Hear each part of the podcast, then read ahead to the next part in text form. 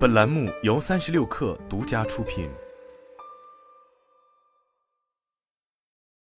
本文来自界面新闻，由小红书平台用户发出了石萃咖啡十几家线下门店一夜全关消息，包括深圳科兴科学园店等多家石萃咖啡张贴出闭店通知，并搬走了所有物品，只剩空空荡荡的店铺。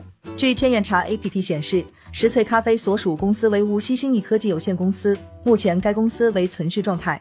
界面新闻随后拨打石萃咖啡多家门店电话，均是无人接听、暂停服务或关机状态。截至发稿，石萃咖啡创始人范若愚尚未回应界面新闻的联系请求。界面新闻向石萃咖啡方面相关工作人员证实了上述闭店消息属实，目前只有佛山岭南天地店正常营业。此外，石萃咖啡天猫店不会关店，将继续运营。不过，在十月二十一日，其另外一个线上渠道石萃咖啡官方商城已宣布暂停营业。和三顿半永璞一样，石萃咖啡也曾是精品速溶咖啡网生品牌中不可忽视的存在。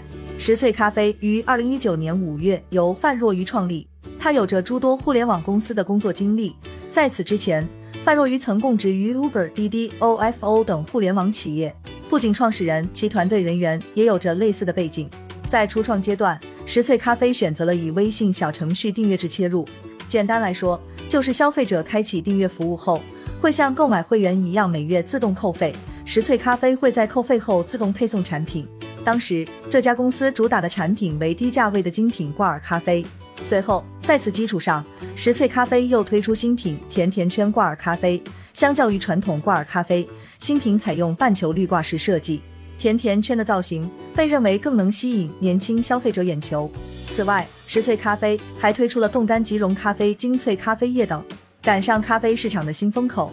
石萃咖啡有过较为辉煌的销售数据。二零二零年，石萃咖啡成为天猫超级品类日挂耳类目 Top 一。另据天猫生意参谋平台数据统计，截止二零二一年三月，石萃咖啡天猫国产挂耳咖啡销量排行第一。在前争先恐后的挤入咖啡赛道的过去三年里，石萃咖啡也先后拿到了共计五轮融资，包括二零一九年拿到的种子轮和天使轮融资，二零二零年完成了分别都是数千万元的 A 轮和 A 加轮融资，以及去年七月获得的近亿元战略融资。拿到融资后，石萃咖啡加快从线上走到线下的开店步伐。二零二一年，石萃咖啡在共在深圳、广州、佛山开出十余家门店。尚不清楚高峰期门店数量，但按照品牌公众号遗留下来的数据，深圳、佛山和广州门店数分别为八家、一家和三家。从门店经营模式上看，石萃咖啡确实也切中了当下流行趋势。比如选址既有社区店，也有接近 CBD 写字楼的门店，也有位于像佛山岭南天地这种网红商圈的独栋门店。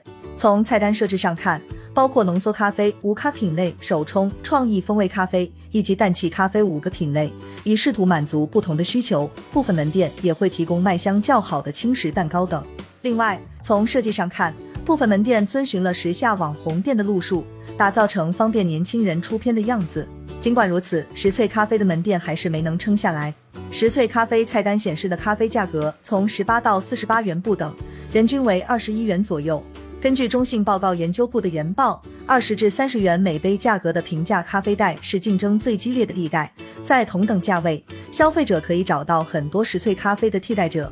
价格以外，从区位来看，虽然避开了上海，但其所处的广州和深圳，精品咖啡竞争也已近乎白热化。无论是 JPG 等本地咖啡品牌的发展，还是扎堆南下扩张的咖啡连锁品牌，都在涌向华南地区的年轻人。塞满购物中心、热门商圈、文艺街区，甚至写字楼。石萃咖啡也没办法将线上优势很好的复制到线下，甚至被消费者吐槽有点路线模糊。范若愚此前接受第一财经采访时曾表示，石萃咖啡线下门店中既出品常规咖啡，也有以石萃咖啡液为基底的特色产品，以及顺应市场需求的特调饮品。门店反馈较好的特调饮品，其风味也会被加入到电商产品中。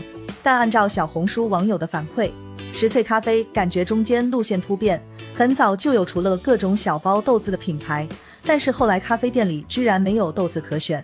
也有网友肯定了石萃咖啡挂耳的品质，但诧异后来就突然因为各种蛋糕变成网红店，发展路线还挺看不懂的。从这些变化中可以看出这家公司的纠结与挣扎。市场环境变化迅速，如果没有做出差异性或者爆款单品，咖啡品牌事实上很难建立起自己的护城河。十岁咖啡不断转化路线，或许是想在不同的方向尝试，但是这样定位模糊，很难在消费者端建立起较强的品牌认知。此外，线下门店最为看重的是单店模型。上海飞跃投资管理有限公司董事长王振东告诉界面新闻，连锁品牌的底层逻辑是跑通单店模式，通过提供差异化的产品，通过合理的定价、供应链优势等实现单店盈利，然后再进行快速复制，形成市场规模。而单店模型是否优秀，某种意义上是靠财务指标来衡量的，比如毛利率、相对于营业面积而言的单店收益、产品复购率、门店客流量等等。此外，一个品牌对于消费者的感召力，以及对于商业地产的吸引力，也纳入资本的考虑范围。如果不断变化产品路线和方向，很难形成一个稳定的单店模型结构，也无法说服投资人自己的财务指标是否可以持续。所以，投资人或许已经对他的线下模式产生了质疑。从二零二一年拿到近亿元战略融资至今，石萃咖啡再无新的融资消息。线下开店不容易。包括房租、人工、宣传等成本并不低，疫情反复的影响以及后期宣传的减少，都在直接影响着门店的销量。经营不善的背景下，一旦资金链断裂，只能关店收场。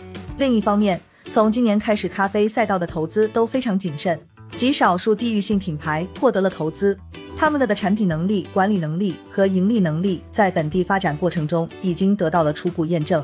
又有着一定口碑积累和粉丝基础，且不需要再投入过多的品牌市场教育费用，也方便实现门店后续向全国市场快速复制。这样区域咖啡品牌无疑是时下大家热衷投资的标的。但遗憾的是，石萃咖啡的线下门店没有满足上面的标准。随着咖啡赛道投资热潮的减退，连锁咖啡门店关店的故事比以往更为频繁。二零二二年七月。曾经是精品咖啡创业浪潮中明星的鱼眼咖啡也关掉了所有门店。和石萃咖啡类似的是，缺钱或许是最主要的原因。